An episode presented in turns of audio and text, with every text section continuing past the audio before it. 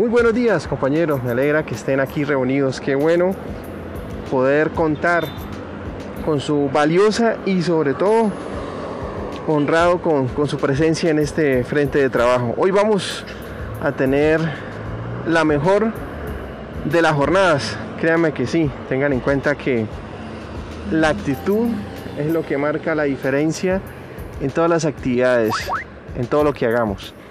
Les propongo la siguiente tarea. Ten en cuenta qué aspectos de tu vida tienes que mejorar. Trabaja en ellos y sobre todo evita el conformismo. Reflexión de la mañana. Padre Celestial, estamos aquí reunidos pensando que somos parte de tu creación. Perdónanos, Señor, porque a veces nos creemos más que los demás. A veces pensamos que por un cargo, que por un salario, de pronto, que por una posición social, que por un apellido, que por un vehículo, somos mejores que los demás. Sabiendo de antemano, Señor, que tú eres el dueño de la vida y eres el proveedor de todas las cosas que nosotros en este mundo podemos llegar a tener. Gracias, Padre, por esa voluntad, por esa paciencia que nos tienes y sobre todo, Señor, por la confianza que nos das en el día a día para poder nosotros, tus hijos, poderte demostrar lo grandioso que nos has dado, que es la vida. Te pedimos, Señor, especialmente hoy, por todas las personas que están enfermas de COVID-19. No nos cansamos de decirlo, por todos los que han perdido su trabajo, por las personas que en este momento han tenido que cerrar sus empresas, han tenido que cambiar sus estilos de vida, por todos los adultos mayores, Señor, por el olvido que muchos de ellos en este momento están experimentando. No es fácil, Padre, pasar de una vida productiva a una vida cesante. Y más cuando tenemos necesidades. Te pedimos, Señor, por todas las personas que en este momento están caminando de un país a otro para mejorar sus condiciones de vida. Por todos nuestros seres queridos. Tenemos seres queridos a los cuales ni siquiera llamamos, no les dirigimos la palabra. Yo creo que este, en este momento de pandemia, es la mejor oportunidad, es es la posibilidad, Señor, de acercarnos, ya sea telefónicamente, por una videollamada, a esas personas que nos necesitan. Gracias, Padre, por toda tu paciencia, por toda tu comprensión. Y sobre todo, Señor, por demostrarnos día a día que nos amas. Permítenos hoy, Señor, no contagiarnos del COVID-19, no tener accidentes, no tener incidentes, terminar nuestra jornada laboral mejor de lo que llegamos. Y sobre todo, Padre, ayúdanos a ser mejores personas y a confiar y a tener plena seguridad que contigo saldremos adelante, así sea. Muchas gracias compañeros nuevamente por estar aquí reunidos. Qué importante es la posibilidad que nos da hoy nuestro creador para poder realizar nuestras actividades de forma sana, biosegura y limpia. Hoy vamos a tratar un tema de vital importancia para todos y es el salario emocional en tiempos de pandemia. ¿Saben ustedes por qué la mayoría de personas, bueno, lógicamente las que todavía eh, tienen su empleo o las que lo han tenido y sacando un poco lo de la emergencia sanitaria a un lado, ¿por qué abandonan sus sitios de trabajo? Dentro de las tantas eh, opiniones que se llevan los estadísticos, hay varias que nos dejan pensando. La primera es por salario. Muchas personas, salario viene de sal, ¿no? Para que lo tengamos presente. Antes se pagaba con sal. Antes se vivía del trueque. Entonces, si yo iba a hacer una actividad X, no sé, digamos, eh, cultivar un terreno, entonces mi patrono me pagaba con sal. Con esa sal, que pues era el dinero de la época, lo que yo hacía era intercambio. Entonces se tenían pues unas tasas o como unos, unos equivalentes. Entonces, por ejemplo, no sé, en su momento un kilo de sal se podía cambiar por un manojo de plátano, no sé. Les digo que era como un equivalente, ¿no?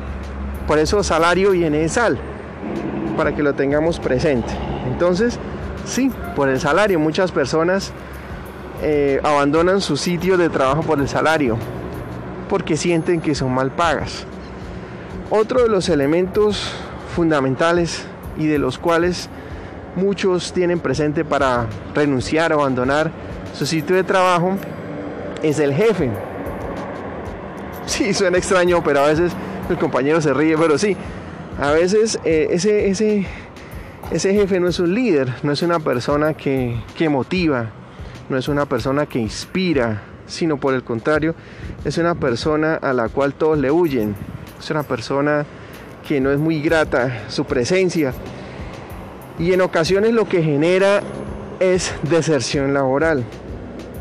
En este aspecto es donde el salario emocional juega un papel importantísimo a la hora de poder generar en los colaboradores un empowerment o un empoderamiento de sus actividades.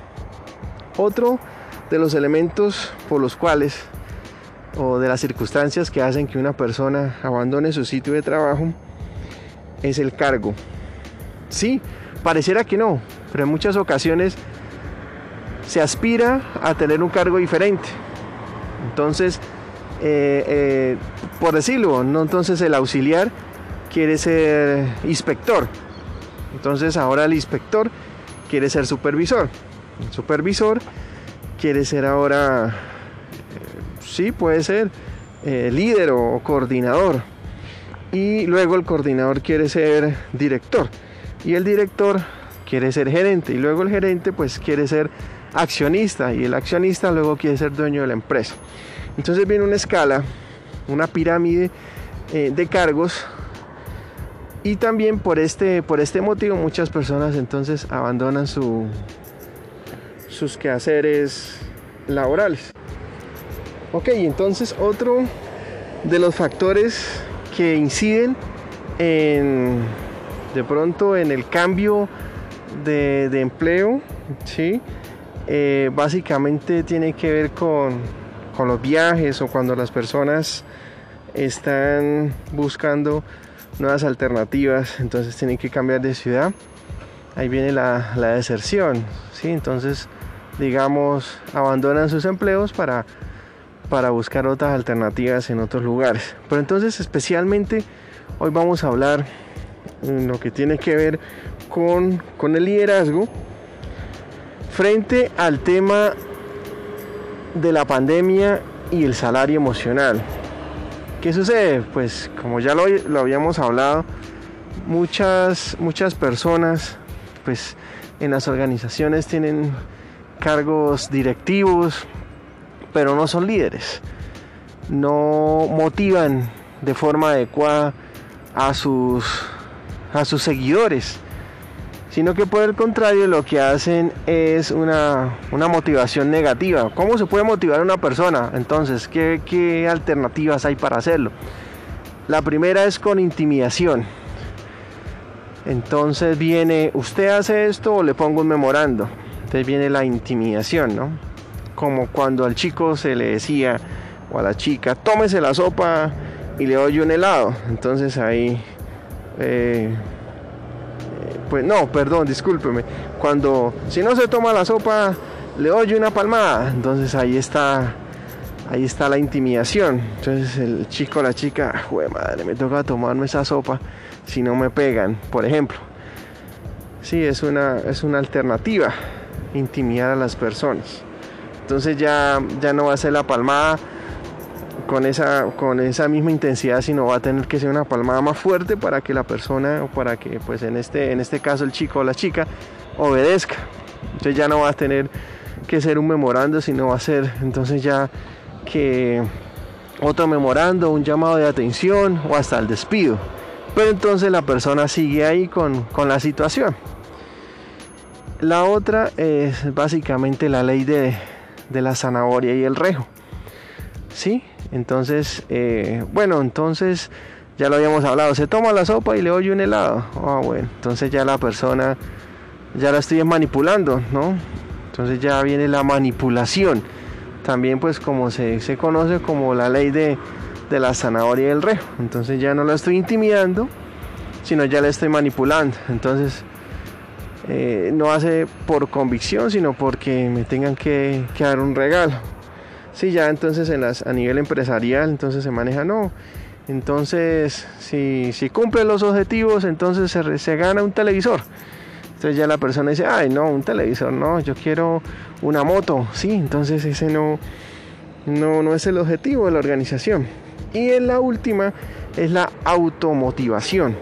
Es cuando la persona hace las cosas por convicción. Ya no hay que decirle tómese la sopa si no sabe que si se toma la sopa va a nutrirse, por ejemplo, ¿no? Por ejemplo, porque pues para muchos eh, una sopa pues no, no es muy nutritiva, ¿no? Y va a generar esa obesidad, ¿no? Pues como les digo, es para tomarlo como un ejemplo, básicamente. Y las organizaciones, entonces estamos hablando del empoderamiento, el empowerment. Y ahí es donde el salario emocional empieza a tornarse como una alternativa para que las personas, especialmente los líderes, tengan esa, esa gestión y logren que sus seguidores hagan las actividades automotivándose, no porque toque, sino porque le gusta hacer las cosas. Entonces el salario emocional, eh, como su nombre lo indica, toca las emociones. Y las emociones, si usted logra que una persona genere una emoción positiva, esa persona la va a recordar toda la vida. De igual forma, si genera una, una motivación negativa o una emoción positiva, una emoción negativa, discúlpeme, también lo va a recordar pues para toda la vida.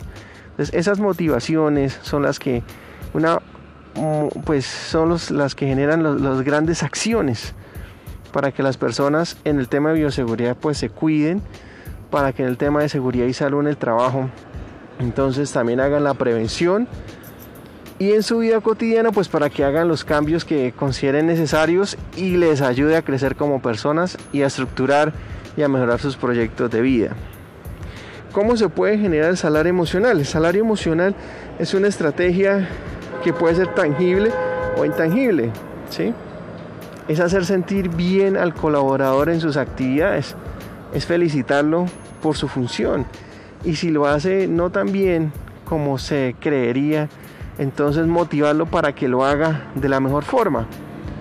Ver no la mancha en la pared blanca, sino la pared blanca con la mancha, que es diferente. Algunos ejemplos de salario emocional, ¿cuáles pueden ser? Celebración de cumpleaños, sí, claro. Eso ayuda que las personas se sientan importantes en lo que hacen. Eh, ¿Cuál puede ser otra? Puede ser de pronto un reconocimiento, un diploma por una meta cumplida. Eso también es un salario emocional, eso ayuda.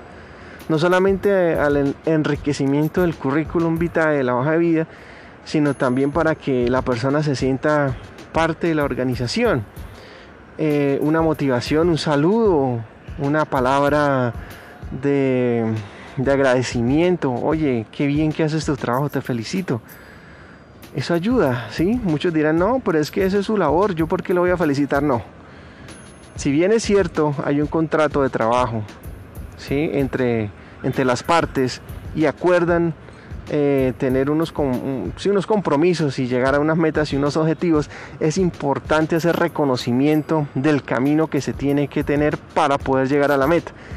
Es importantísimo, porque muchos, muchos líderes, bueno, muchos jefes, digámoslo, entonces lo que les interesa es el lucro. Sí, está bien, una organización pues si no es sin ánimo de lucro, si no es de pronto una fundación, pues tiene sus objetivos. Eso está bien, sí, porque toda, toda organización pues tiene unos objetivos financieros que hay que cumplir, pero también deben ir de la mano con los objetivos emocionales y sobre todo del reconocimiento del talento humano que tiene. No somos máquinas, recuerden que la gran diferencia, compañeros, entre las máquinas y los seres humanos y bueno, ya se están dando los casos donde la tecnología ya logra que muchas, em, eh, como homologar, hacer una emulación de emociones. Pero entonces eso es lo que nos diferencia realmente de las máquinas, que nosotros somos emocionales. La mayoría de decisiones las tomamos, parece extraño, pero no con, con la cabeza, sino con el estómago, son viscerales. Entonces, yo sí les recomiendo a todos los líderes que están aquí sentados. Muchos me dirán, pero bueno, yo no tengo empresa, ¿cómo que no? ¿Su familia no es una empresa? ¿Cuáles son sus seguidores, sus hijos? No, pero yo no tengo hijos. Bueno, usted por lo menos tiene una mascota, tiene una mamá, tiene una esposa, un esposo, no sé. ¿Sí? Entonces, sí tenemos una misión, que es básicamente la que cada uno vaya descubriendo durante el transcurso de su existencia. Muchas personas que de pronto fallecen, terminan sus eh, terminan su etapa de vida y no logran encontrar su misión. Por eso vienen amargadas y haciendo lo que no les gusta. Para finalizar, les digo que el salario emocional es una de las estrategias fundamentales para poder sacar de la crisis a muchas organizaciones que en este momento se han visto afectadas por la COVID-19 y que bueno, al aplicarla se requiere mucha disciplina, porque si no lo que se puede generar es todo lo contrario, un efecto placebo que no va a dar económicamente resultados y mucho menos va a hacer que las personas crezcan tanto profesional como personalmente. Compañeros, muchas gracias, Dios les bendiga. Recuerden, la bioseguridad es un estilo de vida, no es una imposición de las organizaciones y bajar la guardia en este tema es sinónimo de contagio. El virus no se ha ido. Recuerden, el virus está presente. Lo que pasa es que ahora tenemos más libertad para hacer las actividades cotidianas. Recuerden, hoy hablamos del salario emocional en tiempos de COVID-19 como una estrategia de transformación cultural. Que tengan excelente jornada. Dios les bendiga. Chao, chao.